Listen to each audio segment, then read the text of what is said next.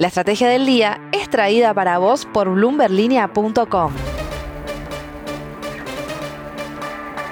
Muy buenos días, estrategas. Soy Francisco Aldaya, editor de BloombergLinea.com y hoy les voy a contar las tres noticias más importantes para que arranquen su día. Además, Juan Pablo Álvarez con la fija. Como siempre, no te olvides de darle clic al botón para seguir a este podcast, de compartir este capítulo y de activar las notificaciones. Lo que tenés que saber. 1. La Cámara de Diputados aprobó el viernes la ley de bases, el megaproyecto de mi ley de 386 artículos finalmente, que propone una amplia desregulación para la economía argentina. El proyecto fue aprobado en general con 144 votos a favor, pero resta aún la votación artículo por artículo que se va a dar este martes. A la hora de grabar este podcast todavía no estaba definido el apoyo de varios legisladores clave de la oposición para varios artículos específicos. 2. Las multinacionales argentinas tecnológicas siguen apostando por el mercado brasileño, que es el más grande de la región, con un cuarto de su población. Y así lo demuestra la noticia que tuvimos el viernes, que fue la adquisición de Globant a la brasileña Iteris, especializada en transformación digital y con 600 empleados. En 2023, Globant ya había adquirido a cuatro empresas a nivel internacional y esta es la tercera compra que concreta en Brasil. El monto de la operación por Iteris no fue revelado y para eso habrá que esperar a la earnings call. Pero recordemos que en los primeros nueve meses del año pasado, Globant tuvo una ganancia neta de 117 millones de dólares, es decir, 6% más que en el mismo periodo de 2022. En los últimos años, otras grandes tecnológicas argentinas como Despegar y Mercado Libre han apostado fuerte por Brasil, ya sea en inversión para crecimiento orgánico o a través de adquisiciones, y acá tenemos un ejemplo más. 3. Pese a considerar la quita del paquete fiscal de la ley Omnibus como un revés a corto plazo, el Morgan Stanley reafirmó la semana pasada su postura alcista respecto a los bonos soberanos de Argentina, y los analistas del Banco Norteamericano destacaron principalmente su preferencia por el Global 2046, confiando en que Argentina pueda cumplir con sus obligaciones de deuda a partir del 2025. Recordemos que el 2025 es el año que empiezan el grueso de los pagos a los acreedores privados y al FMI. Aunque los bonos globales más cortos, el GD29 y el GD30 tendrían mayor beta, Morgan Stanley ve mayor margen de crecimiento para el GD46. Es bueno recordar también que la cotización del GD46 al cierre del 1 de febrero era ligeramente superior a los 34 dólares. Pero en contraste a la visión de Morgan Stanley, Quantum Finanzas, consultora argentina, sugiere que las mayores ganancias de capital se darían en los bonos más cortos si se logra una compresión del rendimiento. Antes de pasar a la fija, veamos rápidamente cómo van a abrir hoy los mercados. El S&P Merval cerró el viernes con una suba del 3,3%. Fue una jornada mixta para las acciones argentinas en Wall Street, con subas de hasta 3,7% para Superbiel y bajas de hasta 4,5% para Bioceres. El dólar blue cerró en 1.175 pesos, el MEP en 1.244 y el contado con liqui cerca de los 1.296 pesos. Y ahora Juan Pablo Álvarez, contanos por favor qué está pasando en el mundo de la renta fija. Muy buenos días y muy buena semana inversores. Vamos a hablar de bonos. En estos días salió un informe muy interesante de la firma GMA Capital, que muestra cómo la renta variable y la renta fija de Argentina tomaron caminos muy divergentes en el último tiempo. Dicho de otra forma, mientras que las acciones subieron mucho en 2023, los bonos la vienen corriendo de atrás. GMA Capital señala que el nivel actual del S&P Merval sería congruente con un riesgo país en torno a los 660 puntos.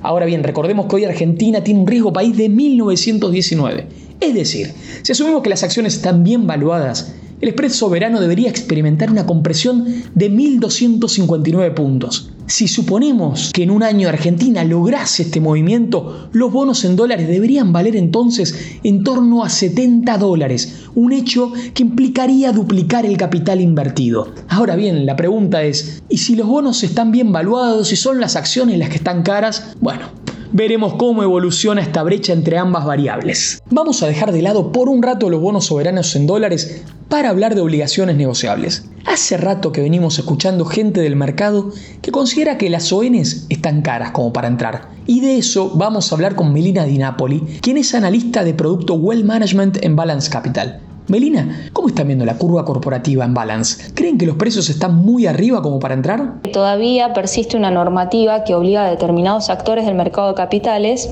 a invertir exclusivamente en bonos de ley local. ¿sí? Por ejemplo, si un importador hoy quiere invertir en bonos corporativos, solamente puede comprar bonos ley local. Esto ha hecho que esos bonos obviamente estén mucho más caros que su par o su análogo en ley extranjera. Por ejemplo, si hay un bono de Arcor en ley local y su versión ley extranjera, vamos a ver que los rendimientos son bastante dispares. Y además muchas compañías obviamente el último año y medio aprovecharon esa situación de mercado para emitir bonos ley local a cupones o, o interés más bajos.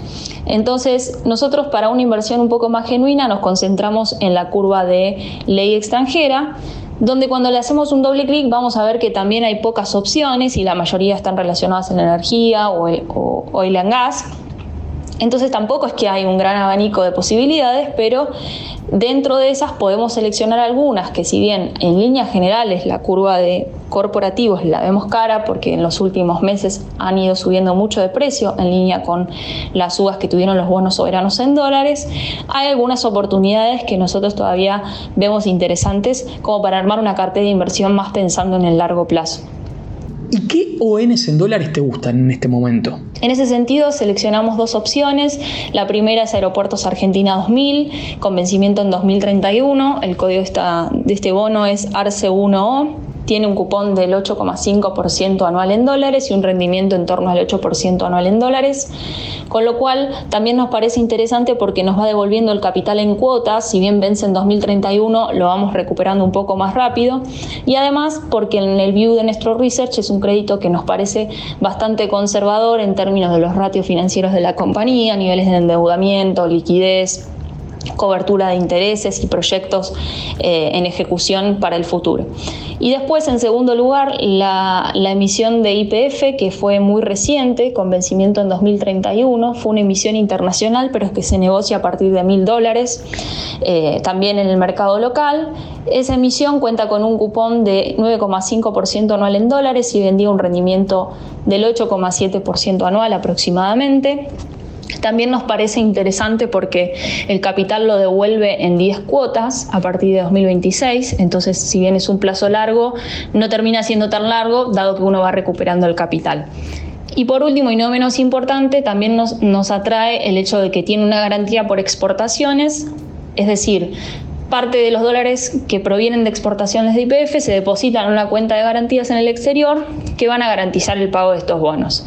Dato no menor, hay otro bono también garantizado de IPF con vencimiento en 2026 que tiene prioridad para el pago. Este, es decir, que este, esta garantía está subordinada al pago del bono del 2026. No obstante, son dos opciones que si bien parecen un poco largas en plazos, nos parecen interesantes para bloquear algún rendimiento en dólares para los próximos años. Muchas gracias Melina por aportarnos tu conocimiento y tu análisis. Ahora vamos a continuar esta columna hablando de los bonos BOPREAL. Recordemos, la semana pasada el Banco Central logró adjudicar 904 millones de la Serie 1 y completar de esta forma los 5.000 palos estipulados previamente para la Serie 1.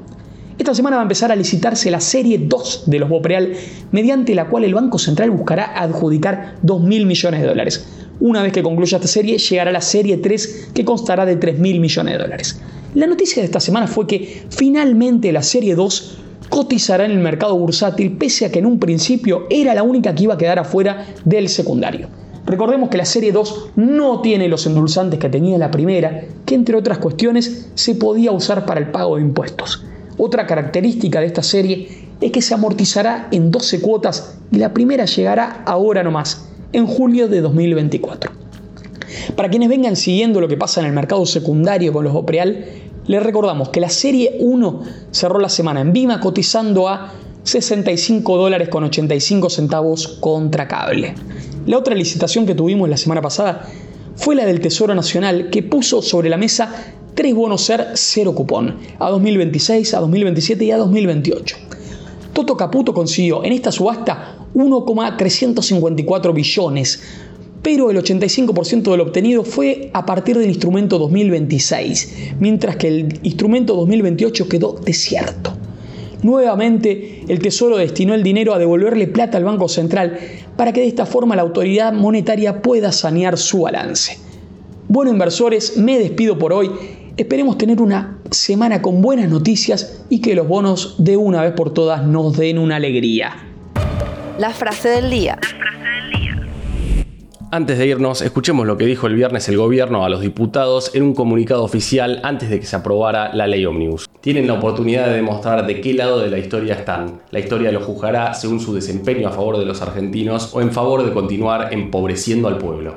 Un duro mensaje a partes de la oposición que insistieron hasta último momento del viernes para coparticipar el impuesto país. Esto fue un nuevo capítulo de la Estrategia del Día Argentina. Yo soy Francisco Aldaya, editor de Bloomberg Línea, y me puedes seguir en Twitter en arroba franaldaya. No se olviden de darle clic al botón para seguir a este podcast y a la campanita para que se enteren al instante cada vez que sale un capítulo de lunes a viernes. Espero que tengas una gran jornada productiva. Esto fue La Estrategia del Día Argentina, escrito y narrado por Francisco Aldaya. Producido por Arturo Luna y Daniel Hernández. Que tengas un día muy productivo.